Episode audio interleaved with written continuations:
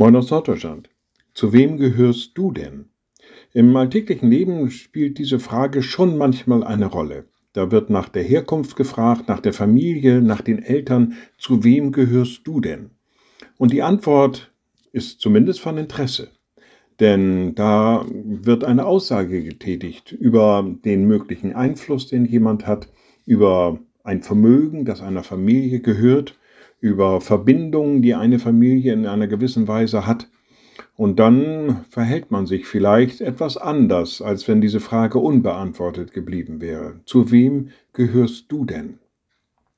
Naja, wir als Christen, wir haben schon eine Antwort auch auf diese Frage. Wir gehören zu Gott. Wir sind seine Kinder, wir sind durch ihn geboren. Und der Schreiber des ersten Johannesbriefes bringt es auf den Punkt, wenn er sagt, Wer aus Gott geboren ist, den bewahrt er, und der Böse tastet ihn nicht an.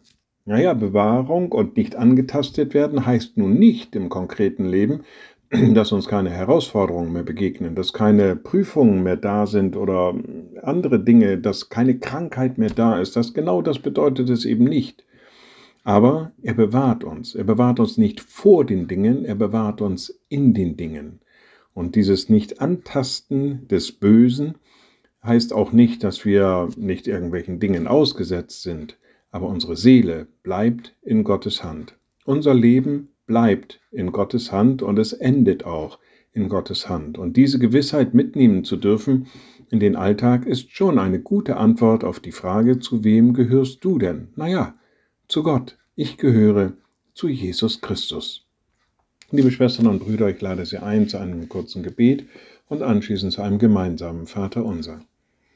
Allmächtiger Gott, guter himmlischer Vater, wir kommen zu dir und soll sagen dir Dank, dass wir deine Kinder sein dürfen. Du hast uns in deinen Dienst, in deine Nachfolge gerufen. Du bist uns immer wieder aufs Neue nahe und du hilfst uns durch die Dinge des Lebens hindurch.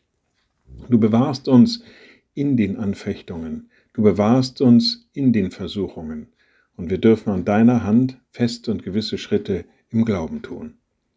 Und wir beten gemeinsam, unser Vater im Himmel, dein Name werde geheiligt, dein Reich komme, dein Wille geschehe wie im Himmel so auf Erden. Unser tägliches Brot gib uns heute und vergib uns unsere Schuld, wie auch wir vergeben unseren Schuldigern.